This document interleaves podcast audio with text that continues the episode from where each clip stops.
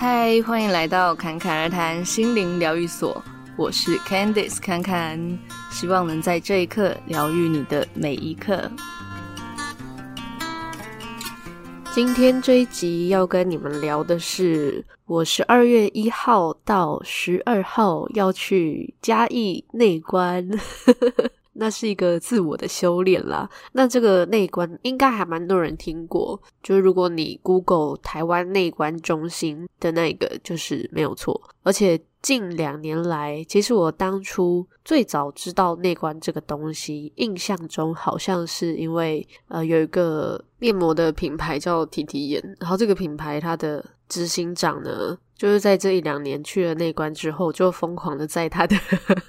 粉丝团一直提到这件事情。但是他本来不是一个呃，就是会一直分享身心灵东西的人，因为他就是一个企业家嘛。所以那时候我就觉得，诶，还蛮好奇的，就是想说，诶，为什么这样子的人也会去接触内观？然后内观到底实际上是什么？那简单来说，内观其实就是一个。把所有的注意力回到自己身上的一件事情，那也不是说回到自己身上，然后就一直用头脑想很多东西，没有，反而是让自己的脑袋都净空的一个过程。可是我们平常其实静心啊、冥想啊，也可以做到这件事情嘛。那为什么要特地去呢？其实对我来说，呃，它就是一个，也像是一个放假。可是跟我们放假出去玩又不太一样，然后也不是说呃为了要逃避事情，而是说我们平常生活可能拨一些时间，然后静下心来或是冥想，但是可能一两个小时，你可能就要去做别的事情了。你比较少有那种长时间可以静下来的机会，而且这段时间是呃没有人会用手机打扰你之类的，因为在那十天啊，手机是会被保管起来的。所以这也是好处啦，你就不用想说啊，你要去回谁的讯息。那当然，在去之前就要跟自己的工作伙伴啦，或者是你的亲朋好友啊，就是会联络你你的那些人，告诉他说这几天你会不在，你会去做什么，然后要先把啊你需要安排的事情先安排好，让他们。以及让你自己安心，这样你到时候去的时候，你就可以更专注在自己的身上。那但是呢，我并没有一开始就知道，呃，内观这个东西之后，我就想去。那时候只是种下了一个小种子而已。而是呢，在今年又陆陆续续有两个，就身边的朋友两三个吧，就是跟我聊到说，他们之前也有去内观，而且都不是我主动提的，都是他们莫名其妙就跟我聊到这件事情。有那种诶刚认识的朋友，也有认识一段时间的朋友跟我讲，然后讲完之后呢，都跟我说，诶我觉得你也可以去，诶 所以我就觉得，诶是不是好像真的可以去看看？那就是增加了一个好奇心啦，因为他们就实际说了他们。呃，参与的整个过程是什么？那但一方面自己也比较安心，知道说实际上里面会发生什么事，其实就是什么事情都不会发生。那关于说那十天会有什么样的流程，我等一下会跟你们分享。如果有兴趣的人，也可以参考看看啦。那我就是先讲我这一次为什么会去，还有这个报名的过程，其实也蛮有趣的，因为其实不容易报成功。尤其就再加上我一开始提到的那位执行长的企业家，因为他很认真的宣传这个，也不是说刻意的宣传啦，他觉得这个对于他的人生很有帮助，所以时不时会提到这件事。然后他自己也有一个 podcast 节目叫《老板想什么》，在那里面也有提到内观，所以很多他的。呃，喜欢他的人就也有关注内观这一件事情，甚至就也因为这样子去报名了内观，所以就变得更加难报。那这也是为什么我并没有在一开始就想要去的原因，因为你可能要提前两三个月就要先报名好。那我就觉得，哎，两三个月之后我也不一定知道我在干嘛，我在做什么，所以我就一直都没有行动。但是直到了十月多的时候。我就偶然，我不知道为什么，我就突然觉得，诶，我去找一下那一关，我就只是偶然的找了一下，就那时候差不多十月底快十一月的时候，然后我就看到他写十二月初的这个时间是可以报名候补的，因为他还有分咯，就有分男生的名额跟女生的名额，那如果都满了，那他可能会开放几个候补的名额，候补名额也是有分男生女生。然后就发现说，诶，十二月这个有女生的候补，诶，就是不一定会成功，可是你可以报报看这样。那那时候就是一个哦，有就来，没有就算了的一个心态，想说去报报看。那送出申请之后，大概不到一个礼拜吧，他们就会有人工的回复，因为在申请的时候。你会填说，呃，你有没有接触过一些心灵的一些修炼啊？无论是宗教的还是其他的，这样，那我就稍微写一下我的。那他回信就有跟我说，诶，这一些修炼，无论是我们平常的自我的引导语啊，或是催眠的东西，或是能量的东西，在内观的时候，都建议是不要进行的，因为他希望是可以更单纯的，有点像是很公平的给纯正的内观一个。正式的机会这种感觉，所以就不要随意的掺杂一些其他的东西。那对我来说，当然也是很 OK，所以我就回复他说：“哦，可以。”之后呢，他就呃再三的 确认我是不是要排候补的名额。这个流程都是用 email 去完成的，而且其实他们的信。基本上都会跑到垃圾信件去，因为可能 Gmail 会有一些机制，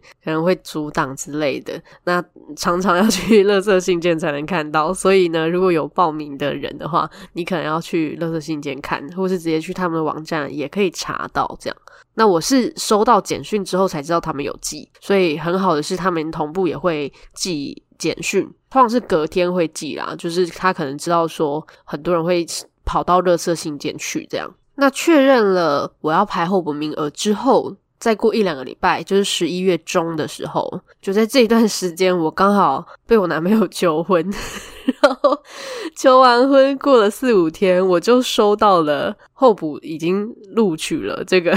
通知。很有趣，所以我就跟我男朋友说：“哎，我要去出家了耶！” 就在他求完婚没几天之后，但是开玩笑的说出家，可是确实那就是一种自我修行。那只是因为没有跟他解释太多，而且其实在我报名之前，其实我就有先半开玩笑的问他，我就说：“哎，如果我想要去出家个几天，或者是自我修行了几天的话，可不可以？”其实是有在先给身边的人打一个预防针的，因为不一定。嗯，每一个人的身边的人都可以马上接受你突然十天就要人间蒸发这件事。虽然说十天没有在，照理说也不会发生什么大事，可是呃，还是要有一些安排。毕竟有一些人是需要一段心理准备的时间嘛，不一定是去的人哦，去的人的身边的亲朋好友也是嘛。所以我在这之前就已经有先跟他讲过了。所以在获得了嗯、可以去的这个通知之后，我就马上有跟身边的人讲说，我那几天就是会不在，然后把该安排的事情呢都先安排好，这样子。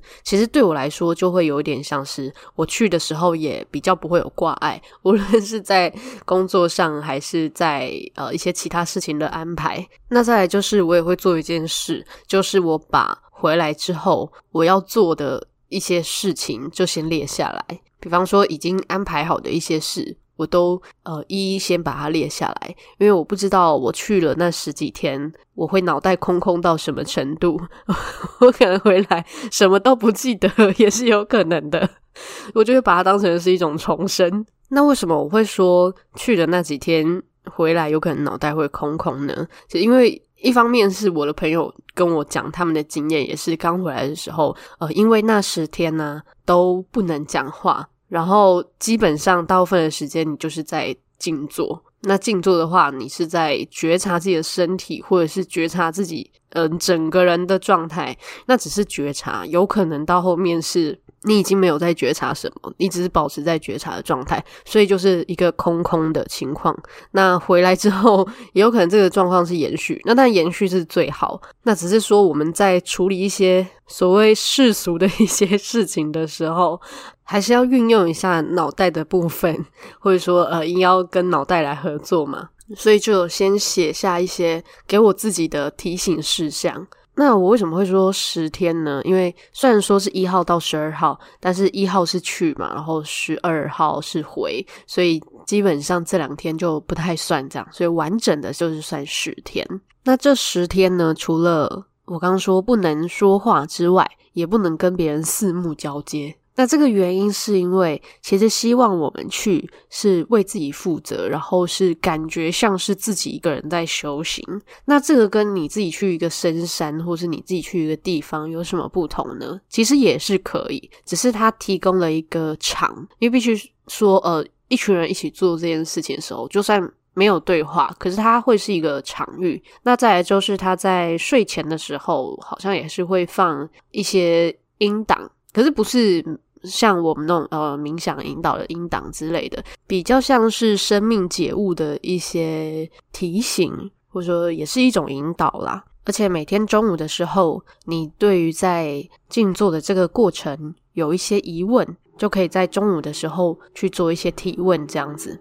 那另外啊，他们还有规定，就是不能带任何的能量瓶或者是护身符啊之类的这种东西，因为他希望我们专注在内在，而不是所有现象的东西。因为其实无论是任何的能量，或者是任何的故事的现象，或是所有的呃我们觉得有用的物品等等的，它都是我们人生故事里面的一个环节而已。那现在就来跟你们稍微分享一下那几天会有的作息哦，其实非常的单纯，就是每天都一样。就是呢，在每天早上清晨四点的时候起床，就是四点到四点半之间。那接下来到六点半的时候，这个过程呢，你可以在他们有一个算是禅修的一个供堂，就是大家可以一起在那边静坐的地方了。那你可以在那个地方，或是你可以在自己的房间里面去修行，其实就是静心这样。那接下来就是吃早餐哦，很好的是他们的早餐、午餐都会帮我们准备，然后是就素菜，听说很好吃。但是你要吃多少就自己吃多少，这样，所以这也是好处，就是你不用去想说你今天要吃什么，你今天要准备什么，所以你在那个环境里面，他帮你安排好很多的东西，你就可以专注在自己的身上。那吃完之后呢，就是会有。呃，就是大家会一起去，我刚才说那个共同的地方一起静坐。那接下来就是 也是一样，就是一直打坐，一直打坐 到中午，大概到十一点的时候就会开始吃午餐。然后也是差不多吃了一个小时之后，就如果有任何的问题，就可以在这个时候提问。那这个是唯一可以 讲话的时间。那提问时间结束之后，就差不多下午一点嘛。然后下午一点之后呢，也是持续的。修行时间，修行就是专注在自己的身上，就打坐啊、静心这样子。那一直到下午五点，就是茶点时间，就可能只是喝个柠檬水啊这样子而已。那茶点时间结束，就晚上六点之后呢，就是继续的。继续的修行，那继续修行到了大概七八点的时候，就会有我刚才说的那种音档，它算是一种开始啦，这是大师开始，诶，就对于生命的一些开始，这样子会会播这个音档，那也是差不多播个可能一一个小时或是一个半小时之后，就是去洗澡睡觉了。所以这个时候大概差不多九点，简单的说就是每天晚上九点睡觉，然后早上四点起床，接下来就是修行、吃早餐、修行、吃午餐、修行，然后吃茶点，然后就继续修行，然后听个开示，然后就睡觉，就非常的单纯。那这一次能这样子。报上，我觉得也是一种缘分啦，因为有些人就是说他提早了很多，然后结果都没有报到，这样，结果我居然前一个月这样后补就报到了，所以就真的是一个缘分，一个时机，所以到时候回来。也可能会有很多的心得哦。这边讲到一个蛮有趣的，就是他们呃要我们不要带任何的书籍或是笔记之类的，你就是带嗯、需要的盥洗用品，基本的这种，然后还有一些换洗衣物就好了。就是其他那些记录的东西啊都不要，因为他希望你专注在当下。但是我想那些感受应该是呃。会蛮清晰的啦，所以回来之后应该也会有很多的收获可以跟你们分享。那回来之后会是什么样子，我也是很期待，还是就不回来了，也有可能。好啦，所以今天就是先跟你们说我之后会去做的事情。那在下两周的话，嗯，我之前就有先预录是有来宾的两个单集，所以下两个礼拜呢，节目还是会持续的更新。不过呢，在十二月十六号的那一个礼拜，就是我刚内观完回来的那一个礼拜，就不一定会更新，因为要看我的状况是什么样子。可能需要一段时间来习惯讲话这件事，或是习惯一般的故事情节，也说不定啦。对，所以就先跟大家告知一下。好啦，那这一集就先到这边啦。如果你喜欢我的节目的话，记得先帮我按下订阅或关注。那也欢迎追踪我的 Instagram 哦。如果有什么及时的讯息的话，也会在 Instagram 跟大家分享。那我的 Instagram 账号是 ccrt 点七七七。最后，祝你有一个幸运又美好的一天。谢谢你的收听，我们下集再见。